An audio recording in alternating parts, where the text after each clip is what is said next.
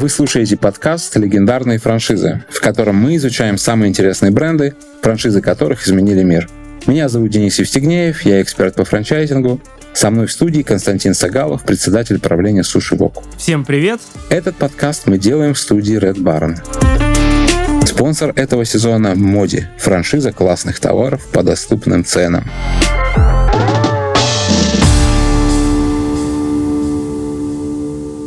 Сегодня у нас действительно легендарная франшиза. Это Starbucks, а, огромный зубр франчайзинга и вообще бизнеса. Даже не знаю, с чего начать. Эм, не знаю, для меня всегда это какая-то легенда. Я приехал а, в свое время в Москву, и буквально сразу там с аэропорта меня сразу встретил Starbucks как какой-то образец западной жизни. Что скажешь, Константин? Начну с того, что крупная франшиза Starbucks, которая на самом деле вроде бы не совсем франшиза, но при этом, конечно, развивается с партнерами, и это такая затравочка в сторону того, а можно ли называть франшизой а, сеть, которая развивается без а, договоров коммерческой концессии.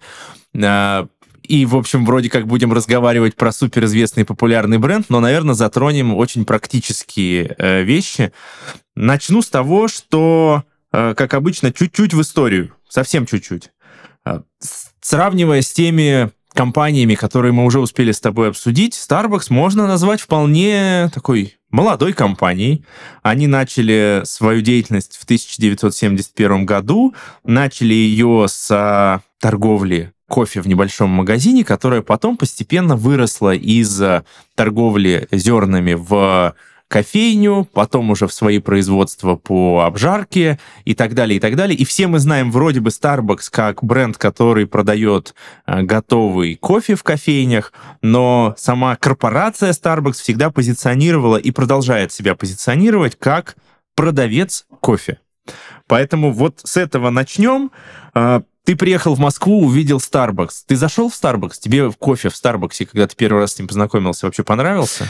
Uh, у меня есть семейная история, связанная со Starbucks. Значит, мне кофе очень понравился. Я его пил вот все, что я, все время, что я жил там в Москве. А потом у меня у меня женская часть, скажем так, моей семьи, она очень любит кофе. Там это моя мама, моя тетя там и так далее. И когда я их привез в Москву, я говорю, слушайте, пойдемте сейчас, наконец-таки, вкусный кофе вы попробуйте в своей жизни. Они меня очень сильно хвалили, они говорили, какой вкусный кофе, как здорово. И вот так вот каждый их приезд я их водил в эту кофейню э, в Starbucks.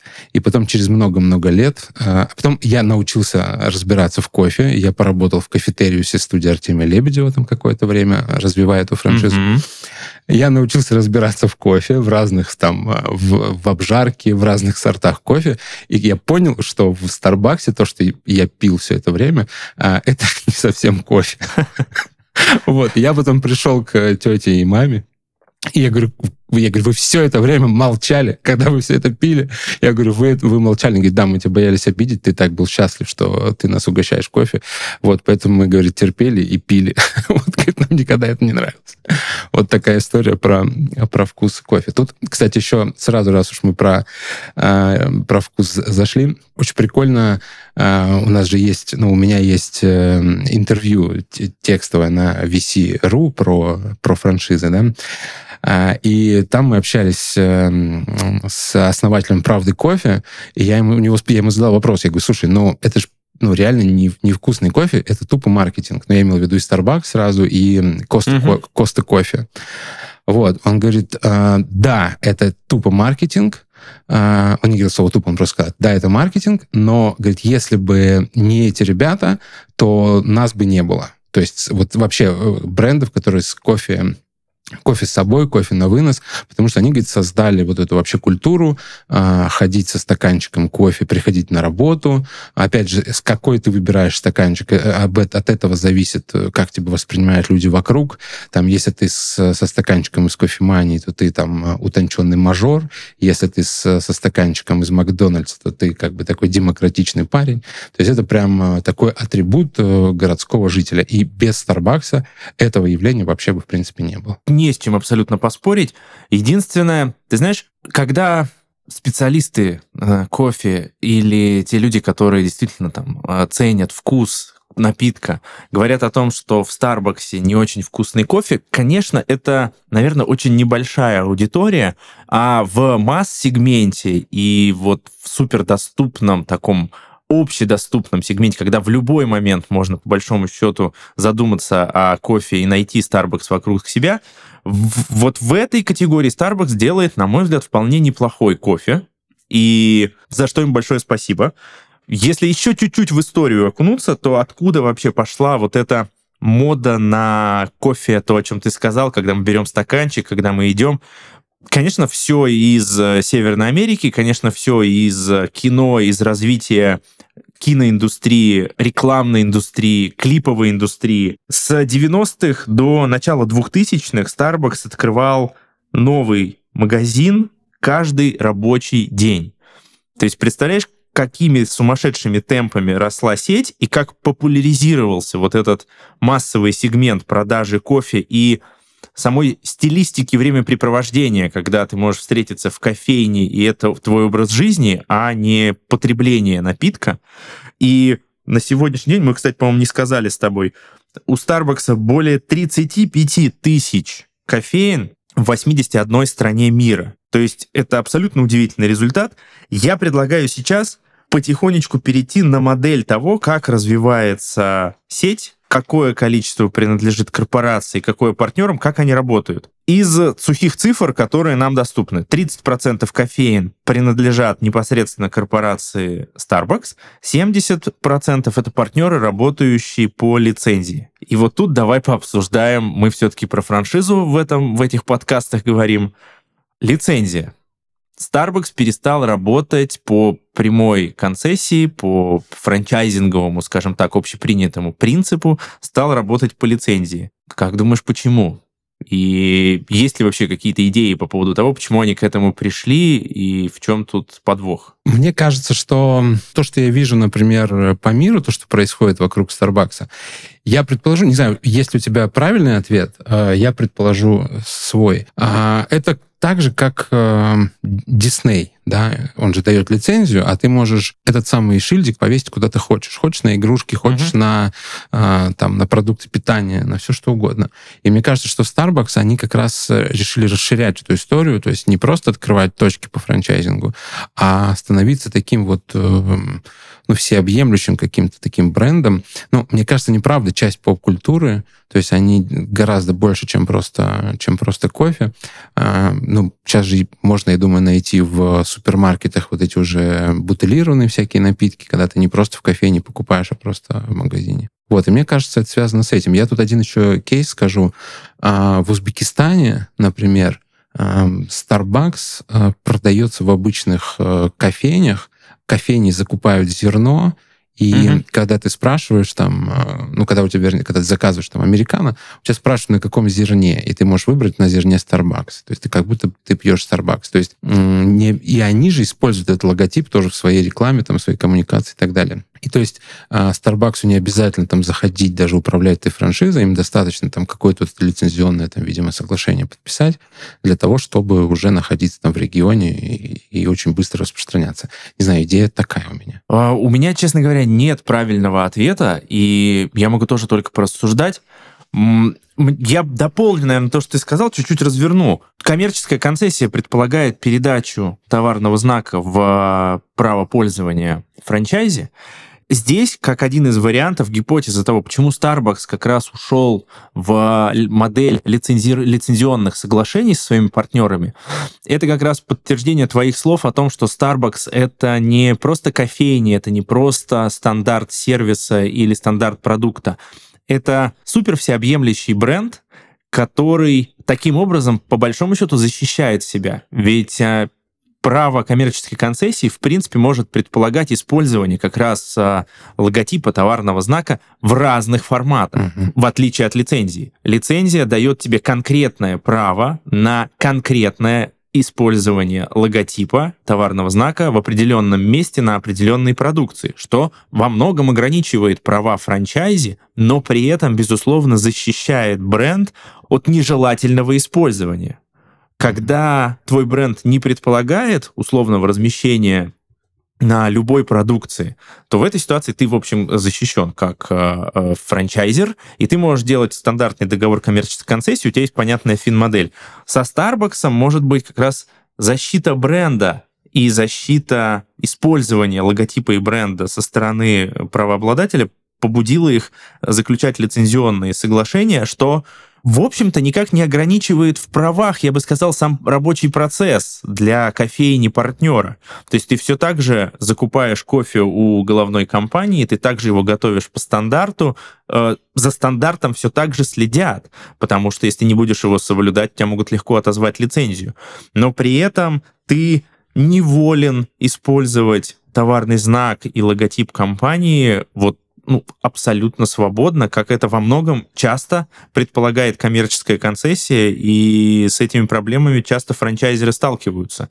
Это так на заметку тем, кто собирается или уже запаковал свою франшизу, внимательно подумать по поводу того, насколько четко должно быть прописано, что в лицензионном, что в договоре коммерческой концессии, детали и правила использования вашего товарного знака и вашего логотипа. Вот я как-то с этой стороны увидел эту проблематику перехода на лицензию э, от концессии. Да, у нас, у нас был такой кейс, э, очень известный бренд, ну, такой в, в России, скажем так, и там хотели купить франшизу само, самой точки питания, но при этом э, мы поняли, что у них была идея, на самом деле, использовать это не для кофейни, а там для производства еще там, одежды там, и так далее. Вот. И мы начали быстро пере, перекручивать договор, чтобы запретить им использовать бренд именно таким, таким образом.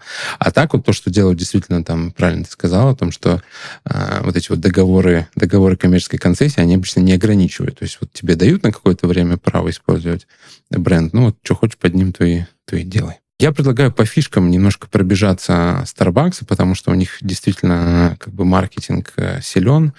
Э, как ты на это смотришь? Слушай, для меня, когда готовился к эфиру, читал про Starbucks, э, наткнулся на очень интересную для меня вещь и комментарий вице-президента Starbucks по глобальному дизайну, который сказал, что для меня достаточно странно в сетевом проекте такого масштаба, как Starbucks, он, я не могу сказать, что там дословно его цитату смогу воспроизвести, но примерно следующее. «Э, неужели вы хотите, чтобы э, все заведения были сделаны под копирку, одинаковые и не имели какой-то своей внутренней уникальности, души и составляющей. То есть э, вы везде одинаковые, это же очень скверно для потребителей, для нашего гостя.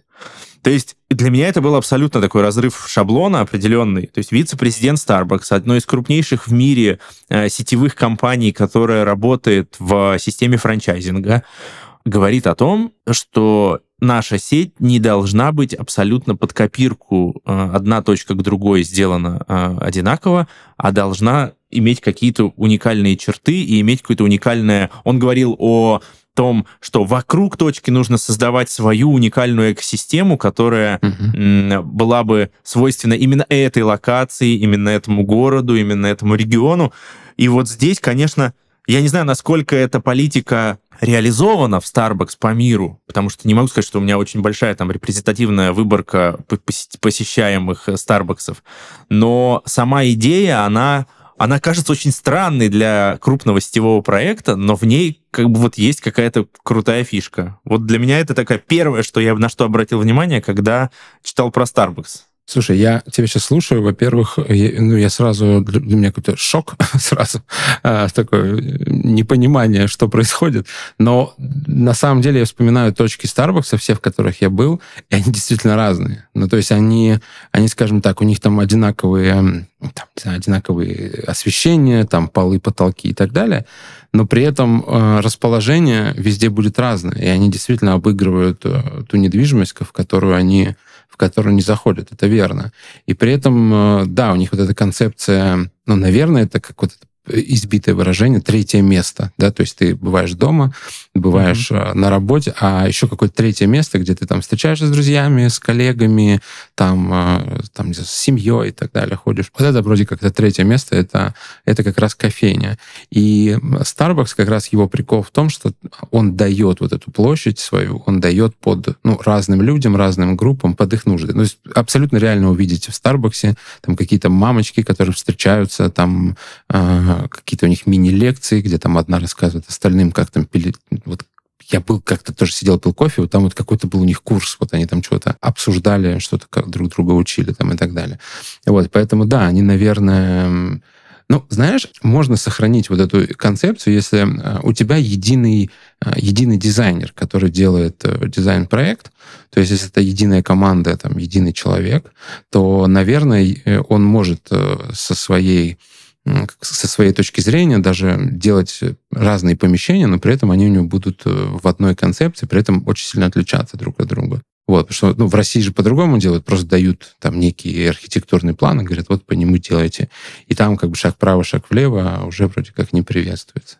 Вот, поэтому, наверное, вот, слушай, все-таки так, подводя дол- дол- долгой речи итог, я думаю, что идея как раз в том, что э, для Макдональдса, например, очень важно, чтобы мы понимали, где, где заказ э, делать и где потом свой заказ принимать.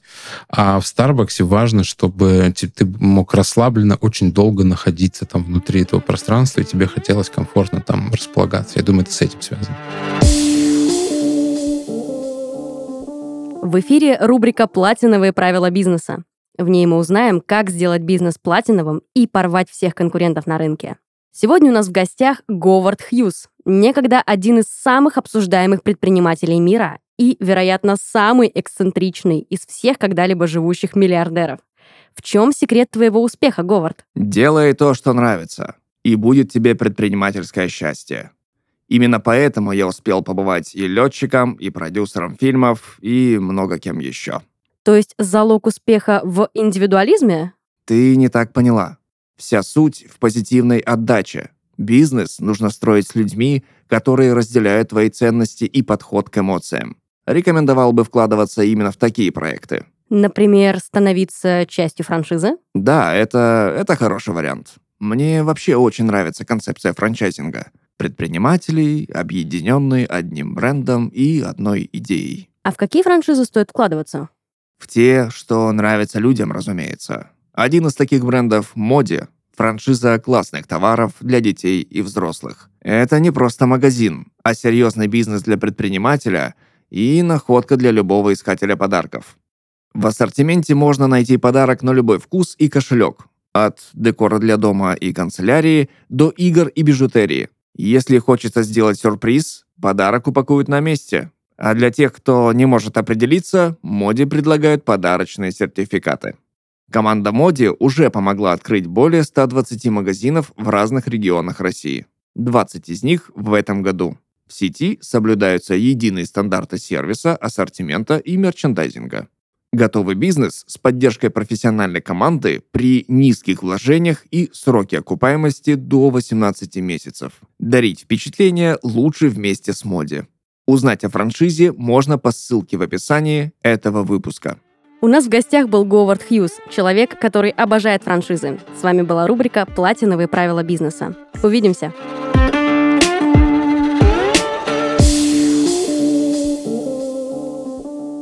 Продолжая про комфорт, про интерес, Несмотря на то, что сказал вице-президент по глобальному дизайну, и то, что Starbucks пытаются найти каждый в своей кофейне какую-то индивидуальность, есть следующее абсолютно уникальное правило открытия любого Starbucks, которое как утверждает э, управляющая компания, соблюдается до сих пор. Входная дверь и окна, которые находятся на одной стороне с входной дверью, должны смотреть на восток или на юг, и никогда на север. Потому что посетители должны, как они пишут, наслаждаться дневным светом, но при этом солнце не должно светить им в лицо. По-моему, это красиво. Это, это обалденно. Сама... Я даже не знаю, правда это или нет, но даже позиционирование такого стандарта, мне кажется, просто обалденно красиво. Вот это и создает вот эту атмосферу, даже если солнце там никуда не светит, даже если окна на север, но если ты знаешь о том, что Starbucks позиционируя свою кофейню, об этом подумал, то вот это во многом, мне кажется, и создает вот этот флер а, спокойствия, комфорта, уюта, а, умиротворения, приятного времяпрепровождения за чашкой кофе с такой неторопливой беседой. То есть вот все то, что, в общем, и сопровождает а, Starbucks как а, как стиль и как бренд. По большому счету, это и есть одна из составляющих бренда. Не знаю, я ни у кого не встречал а, подобной фишки, которая указана в стандарте. Не знаю, может, у тебя есть какой-то пример, но это очень круто. Слушай, это очень, это очень правда круто. Я сейчас я себе записал, сейчас сидел. А, на самом деле, вот я, у меня сейчас сформировалось, э, кто Starbucks. Э, они масоны. Вот кто они. То есть это такой тайный орден, который ты можешь только видеть какую-то часть, вот э, какую-то верхушку айсберга того, что у них происходит. А, ты можешь, тебе очень интересно, тебя это все очень сильно завораживает. Немножко немножко такое пугающее такое, как какие-то они такие, очень уж они продуманные, очень уж они такие рациональные. Вот, но понять до конца ты никогда этого не сможешь. И как бы всегда, ну, все отмахиваются, да нет, это типа, какой там стандарт, на восток или на юг, там, типа, да, все это глупости. Вот, а на самом деле, да, вот, а, и поэтому, да, такой некий э, тайный, тайный орден такой. Вот, поэтому, ну, вот тот стандарт, который ты сказал, он очень умный, на самом деле, то есть э, он, он мега рациональный, то есть эм, Потому что есть же там очень жаркие страны, где солнце реально там, если ты сидишь, и оно к тебе в лицо, то ты просто не высидишь там больше, больше минут. Поэтому ты быстро допьешь и уйдешь.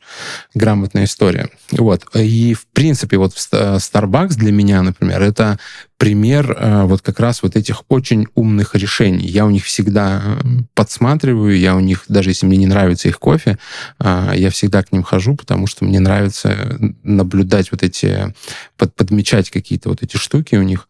Вот, например, из топа, моего личного топа штук всегда впереди, вот если ты подходишь э, к кассе, всегда впереди будет стоять вот этот э, их э, сезонный напиток, очень яркий такой, там какие-нибудь будут взбитые сливки, какие-то трубочки торчать там из стакана и так далее. Это самая дорогая позиция, самая маржинальная. Будет стоять, значит, такая подставка, там будет ярко нарисована вот эта штука. Значит, все остальные напитки, они сзади, они дешевле, и они написаны, написаны вот на, сзади на этом стенде, ну, как будто так под, как мел, да, ну, там, условно, так стилизовано под это. Вот, но самый дешевый напиток, э, свежезаваренный вот этот кофе, он самый дешевый, и он то ли не написан вообще в, в меню, то ли написан, ну, как-то очень, э, как-то очень аккуратно. Вот, то есть тебе, чтобы взять просто свежезаваренный вот этот вот, как, как этот, ну, который наливают, который уже готовый, в общем, его, его наливают. Вот, тебе нужно прям спросить про него, чтобы тебе его, тебе его налили.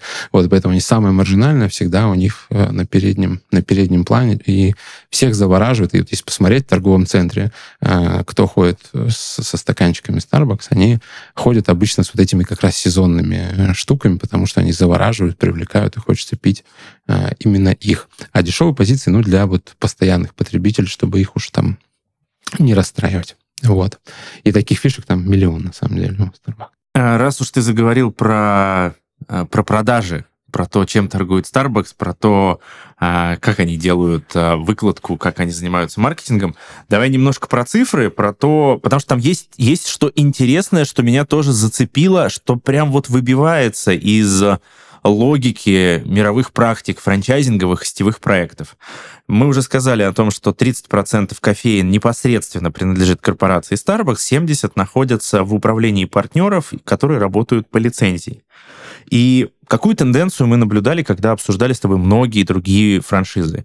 Это серьезное, глобальное достаточно сокращение собственной операционки. Мы видели это как тренд у большого количества э, брендов. И основной заработок, то есть там глобально основной заработок приходился у этих брендов на франчайзинг, на роялти, на товарную франшизу, неважно, но на поступление от партнеров. О чем говорит Starbucks? Starbucks говорит, что по-прежнему, несмотря на то, что 70% огромной сети находится в управлении партнеров, 80% своих денег Starbucks зарабатывает в э, магазинах, которые принадлежат корпорации.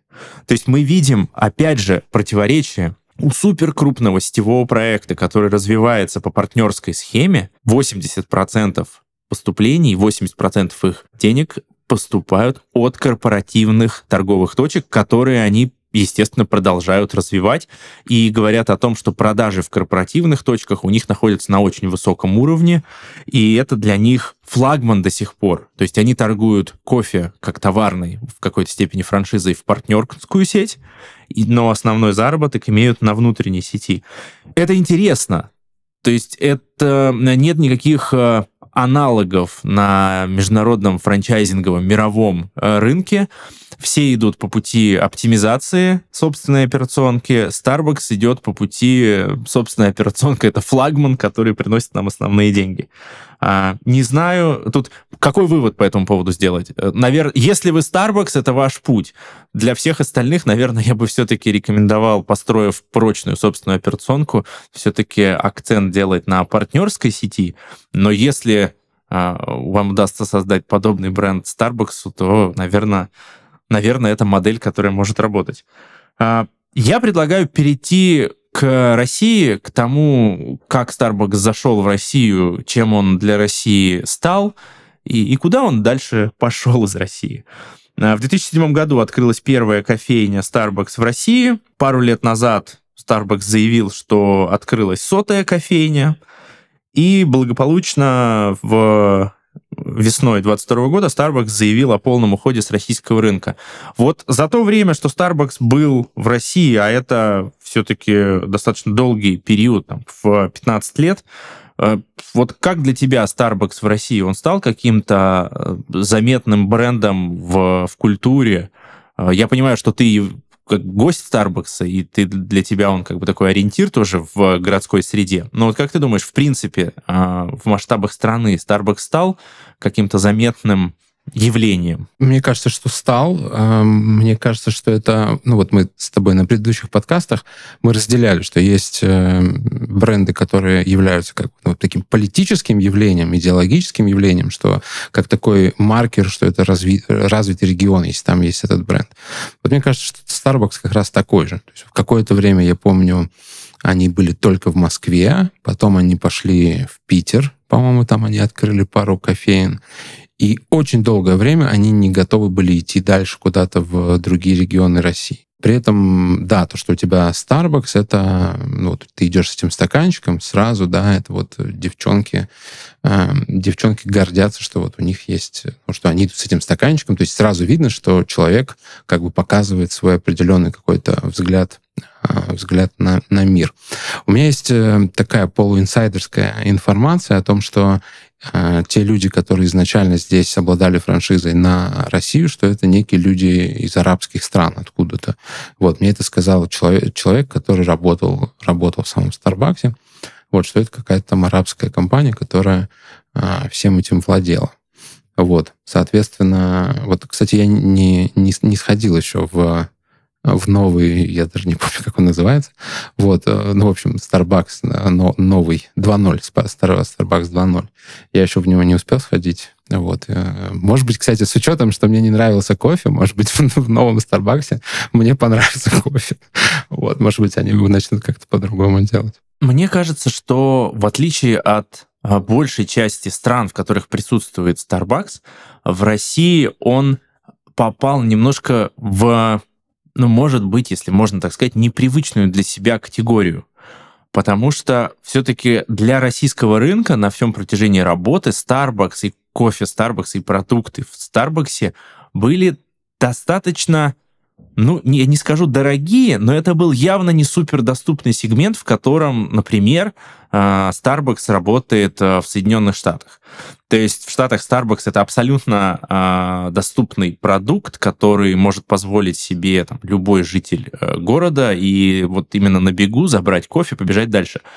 Мне кажется, все-таки даже для Питера и Москвы Starbucks это все-таки такая ценовая категория не стопроцентно для всех, и Starbucks у нас был как раз таким показателем определенным, символом того, что а, ну вот, а, я пью кофе в Starbucks. Потом уже начали появляться сетевые проекты наши внутренние, которые начали предлагать гораздо более дешевый продукт, в принципе, на мой взгляд, не уступая по качеству глобально Starbucks. Что касается того, что Starbucks ушел из России, и новые владельцы, там, э, поиграв с логотипом, оставив название созвучным Stars Coffee, э, открыли все локации, которые были заняты Starbucks. Мне сложно, конечно, хочется пожелать им большой удачи, но мне все-таки кажется, что Starbucks э, был успешен в тех локациях, в которых работал, именно потому, что это был Starbucks, и именно потому, что у нас люди шли в Starbucks как в бренд. И того трафика и той привычки людей покупать кофе в определенной локации может не хватить новым владельцам для того, чтобы обеспечить себя а, достаточной загрузкой потому что бренд хоть и созвучен, но абсолютно точно всем понятно, что это не Starbucks, а кофе там э, это не Starbucks, он может быть даже лучше, но он не Starbucks. Вот мне кажется, здесь может быть основная опасность быть. То есть можно продавать даже более качественный, более вкусный продукт, но на нем не будет написано Starbucks, и это в какой-то степени убьет вот эту э, фишку бренда и вот это желание быть частью такой глобальной э, субкультуры потребителей Starbucks по всему миру.